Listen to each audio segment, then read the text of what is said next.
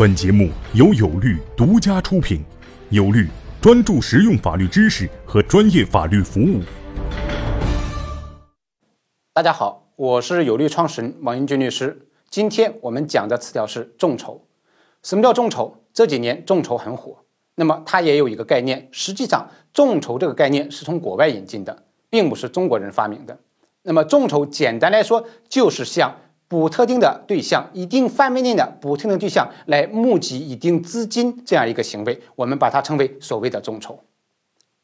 那么它本质上，我认为其实也是一个融资的过程，它只是向一定范围内的补特定的对象进行一个小额的融资，它就被称为所谓的众筹。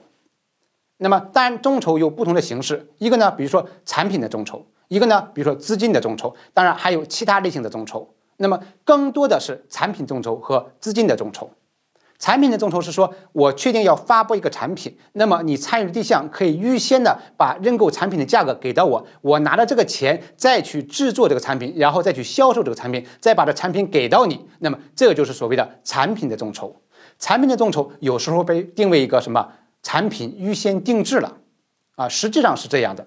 但是呢，它挂了一个产品众筹的帽子。但是真正意义上的产品众筹是说，我要做这样一个产品，你给我一定的资金，你有对这个产品有兴趣的人，你们把你的钱给我，然后我用众筹的钱把这个产品做出来，然后再把产品回报给大家，这就是所谓的产品众筹。而资金的众筹，它其实就是一个真正意义上的，或者我认为其实是真正意义上的一个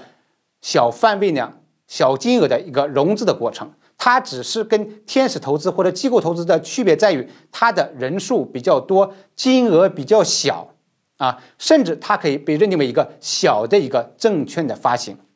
这就是所谓的资金的众筹。那么资金的众筹、产品的众筹，还有其他类型的众筹加到一起，我认为就是我们今天中国国内的所谓的众筹。